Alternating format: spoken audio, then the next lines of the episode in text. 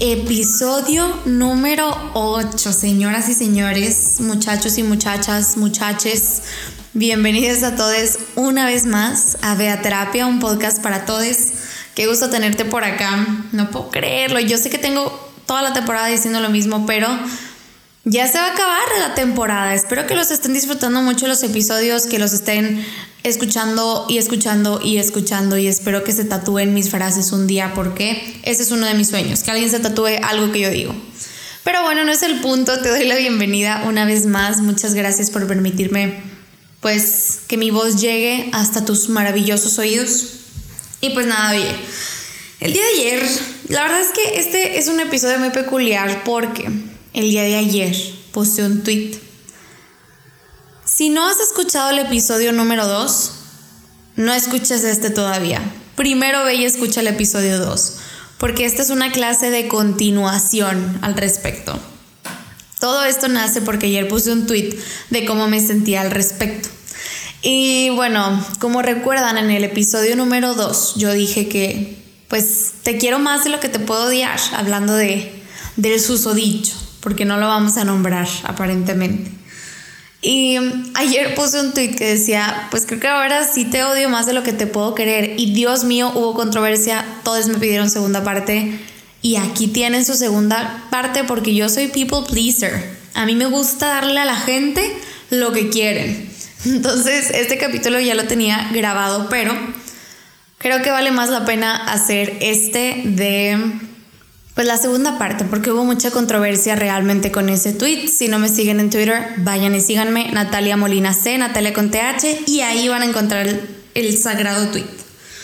Pero bueno, yo quiero hablarles el día de hoy de, pues, ¿qué hay después del amor?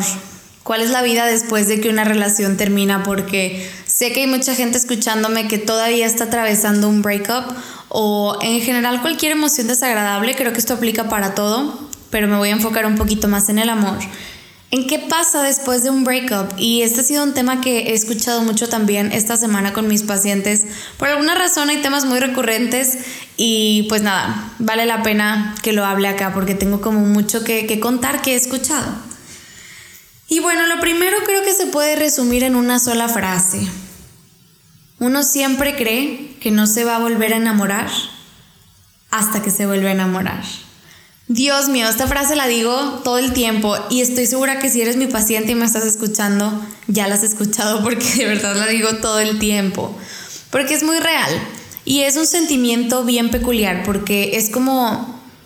Es muy difícil de describir, pero al mismo tiempo todos lo hemos vivido, hasta cuando, por ejemplo, se te tapa la nariz y no recuerdas cómo era la vida cuando podías respirar adecuadamente y te angustias porque no valoraste esa vida y luego regresas a respirar y ni te das cuenta de cuándo pasó y tampoco te acuerdas de cómo era cuando no podías respirar bien. Entonces, pues ese es más o menos uno de los sentimientos dentro de, de este, pues, breakup.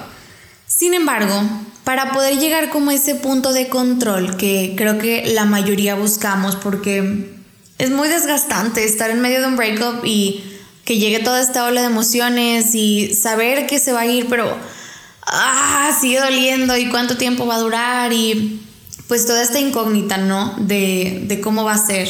Entonces empezamos a sentir este sentimiento que pues parece que algo va a ser eterno, como esta emoción, y empezamos a asfixiarnos porque realmente nos desconocemos. Empezamos a despersonalizarnos, empieza como la angustia a tomar parte de nuestro día, la tristeza, y te empieza a abordar muchísimo para encontrar como este punto medio de balance, porque Flash News es imposible que no te vayan a romper el corazón algún día. Es imposible que no te vayas a sentir muy triste en algún día. Entonces, hablo mucho usualmente de la importancia de sentir todas las emociones todo el tiempo adecuadamente. Bueno, no todas las emociones al mismo tiempo, sino que mientras vivimos una por una la podamos como experimentar adecuadamente. ¿A qué voy con esto? A que cuando nos conocemos dentro de un sentimiento, por ejemplo, la tristeza, vamos aprendiendo que cómo somos en ese sentimiento y cómo vamos a irlo manejando, cuánto tiempo dura, y empiezas a practicarlo lo suficiente para que la próxima vez que te suceda puedas tener un mindset de, ok, pues hay vida después de la tristeza. Entonces, ¿qué pasa, por ejemplo, en un breakup? ¿Qué se siente después? Creo que lo primero y de lo que la mayoría de las personas hablan siempre es el, es que ya no entiendo por qué estaba ahí. No entiendo por qué me gustaba, no entiendo por qué me esperé tanto tiempo para salirme y empiezas a ver todas las cosas que pudieron haber sido distintas y con eso se cae la idealización de la persona con la que estabas.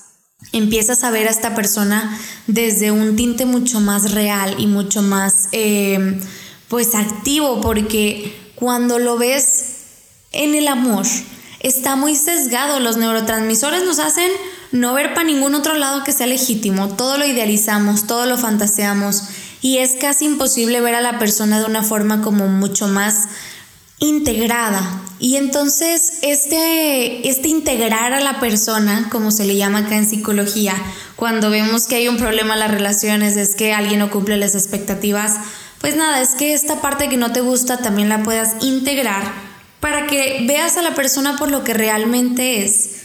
Tristemente esto llega muchas veces, como les digo, después de que ya cortaron, porque ya los neurotransmisores no están ahí haciendo juegos y el inconsciente ya no está haciéndonos tantos juegos tampoco. Siempre se habla mucho también de lo que la persona nos representa, más allá de lo que realmente es. Pero tenemos que tener mucho cuidado y, y pues estructurar realmente a quién tienes enfrente.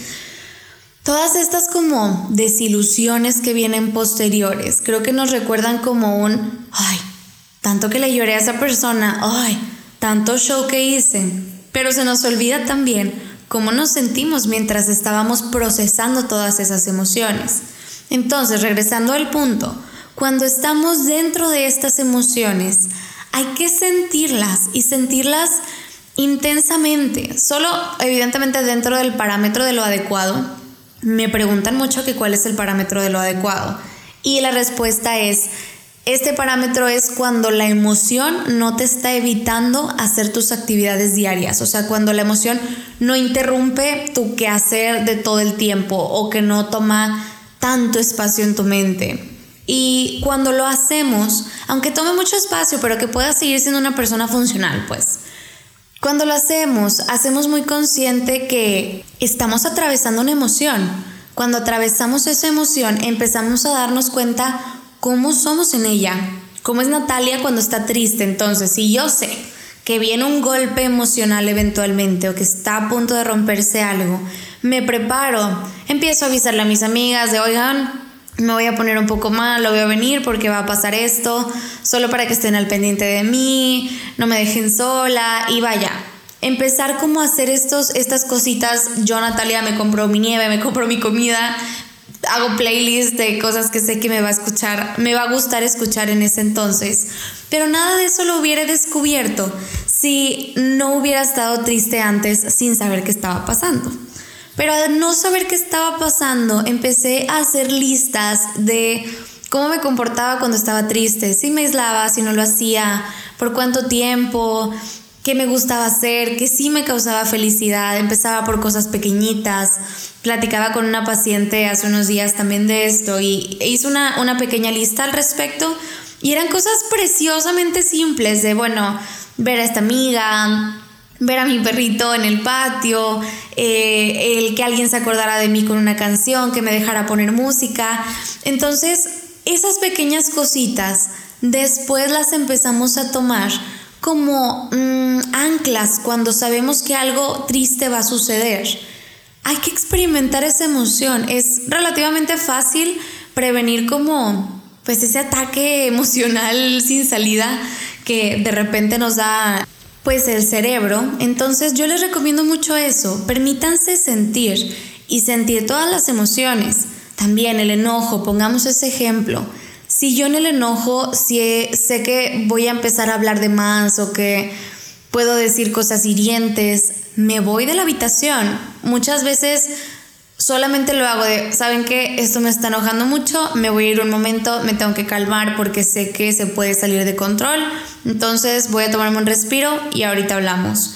Es bien importante hacer ese tipo de pausas reflectivas de, ¿qué voy a hacer? ¿Cómo me siento? ¿Por qué estoy reaccionando así? ¿Qué me representa? ¿Qué me mueve? Y empezar a conocerse dentro de la emoción les he repetido muchas veces que la verdadera salud mental es poder sentir todas las emociones de una forma adecuada, como ya les dije. Entonces, esta forma adecuada no va a llegar si de repente no se nos patina un poquito la emoción. Por eso tampoco quiero que se presionen mucho si de repente sienten que la tristeza los abruma demasiado, por ejemplo.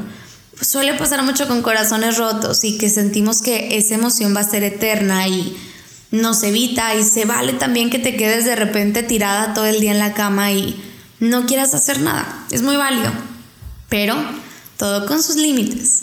Tampoco te quedes ahí tirada todo el mes porque el mundo está esperando a que vayas a vivirlo. Pero lo que me refiero es, then again, que cuando estamos dentro de esa emoción siempre sentimos que va a ser eterna. Pero el recordarnos todas esas veces en las que lo sentimos igual nos ayuda a salir de ella cuando la volvamos a sentir. Pasa lo mismo con la gripa de hoy. Ya sé que me voy a enfermar, me compro una medicina, me compro test y ya sé que esto me va a hacer sentir mejor. Apliquémoslo a las emociones. Sé que esto me va a hacer sentir mejor, la prevengo. Si llega una tristeza no prevista, avisar y como quiera hacer estas cosas que sabemos que nos pueden dar un cheer up. Pero va a ser importante para para que la situación no se nos salga de las manos y no sintamos que es eterna, pensar también en los tiempos.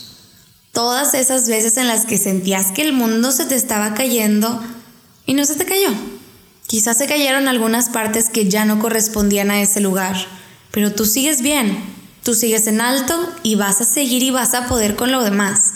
Entonces, aprendemos mucho de nuestra propia historia, como dice la frase, quien no conoce su historia está condenado a repetirla. Aprendamos de nuestras vivencias. Acuérdense del ejercicio también del episodio anterior. Todas las personas tenemos como muchas cosas que hemos vivido y, y apréndele. Apréndele de cómo salió de esa situación y cómo una versión mucho más grande de esa misma persona le está contando que ya sobrevivió mucho. Y entonces entender estas emociones nos van a hacer poder sobrellevarlas cada vez mejor y que cada vez, quiero decir que duelen menos, pero no es que duelan menos, es que nos volvemos mejores en ese sentimiento, en sentir, en manejar, en entender.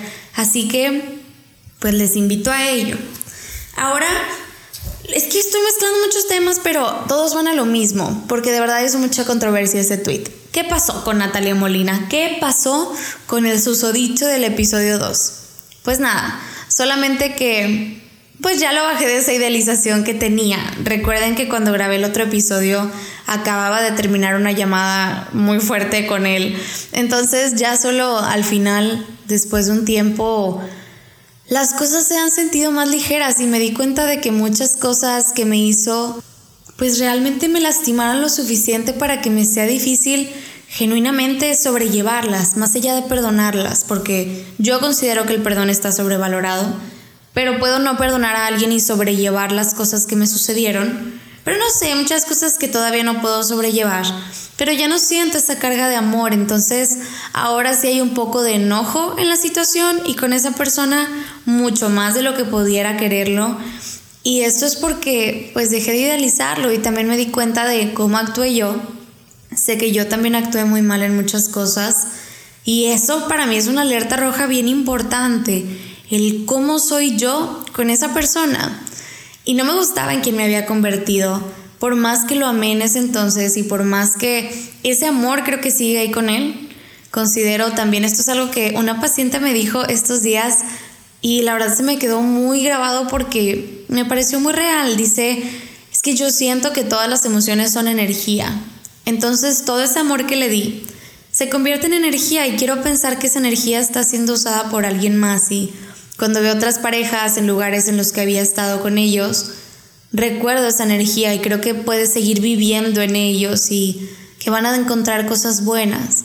Entonces creo que yo lo pienso igual, que la energía y ese amor que le di en algún momento se quedan con él, se quedan en la historia, se quedan en mí, pero ya no los idealizo. Ya lo veo con los ojos de humano y lo sigo queriendo muchísimo, solo pues las cosas cambian y se vale cambiar de opinión.